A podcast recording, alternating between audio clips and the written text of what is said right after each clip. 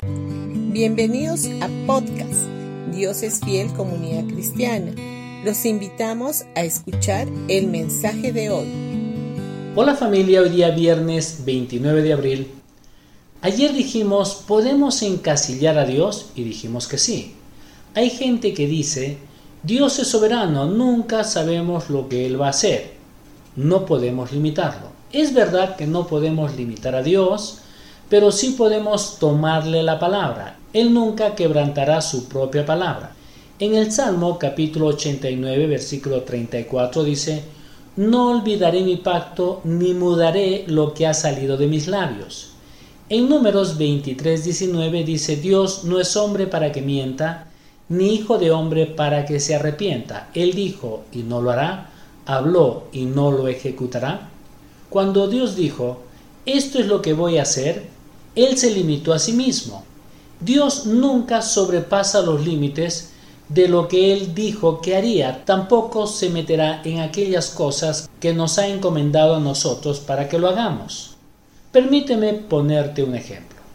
Dios nos dijo que resistiéramos al diablo y éste huiría de nosotros. Lo que dice en Santiago capítulo 4 versículo 7.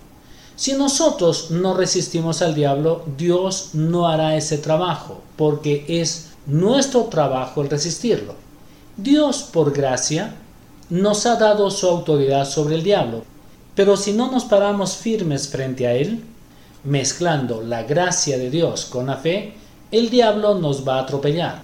No será Dios quien permita esto, nosotros mismos se lo estamos permitiendo.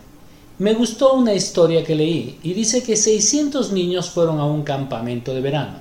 Un buen día, uno de ellos estaba sentado en la última fila. El pastor se paró frente a ellos agitando un reluciente billete de un dólar y decía, este billete será del primer niño que venga y lo tome. El fastidiado pensó para él mismo, yo estoy sentado en la última fila. Instantáneamente 30 y 40 chiquillos corrieron al frente gritando, es mío, es mío.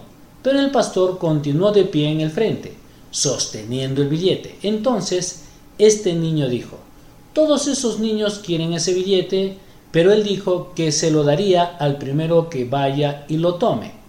Y el pastor seguía allí repitiendo esta frase. De pronto, algo se encendió en la mente de este muchacho y comprendió lo que este hombre estaba diciendo. Abandonó su asiento y salió corriendo por el pasillo central, dirigiéndose hacia donde estaba el pastor.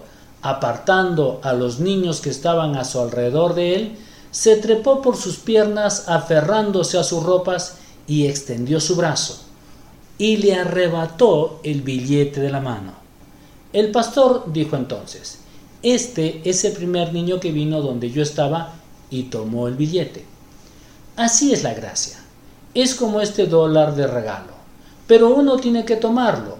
La gracia y la fe siempre trabajan juntos. La fe obtiene lo que Dios ha provisto por la gracia. Bendiciones con todos ustedes y que tengan un gran día.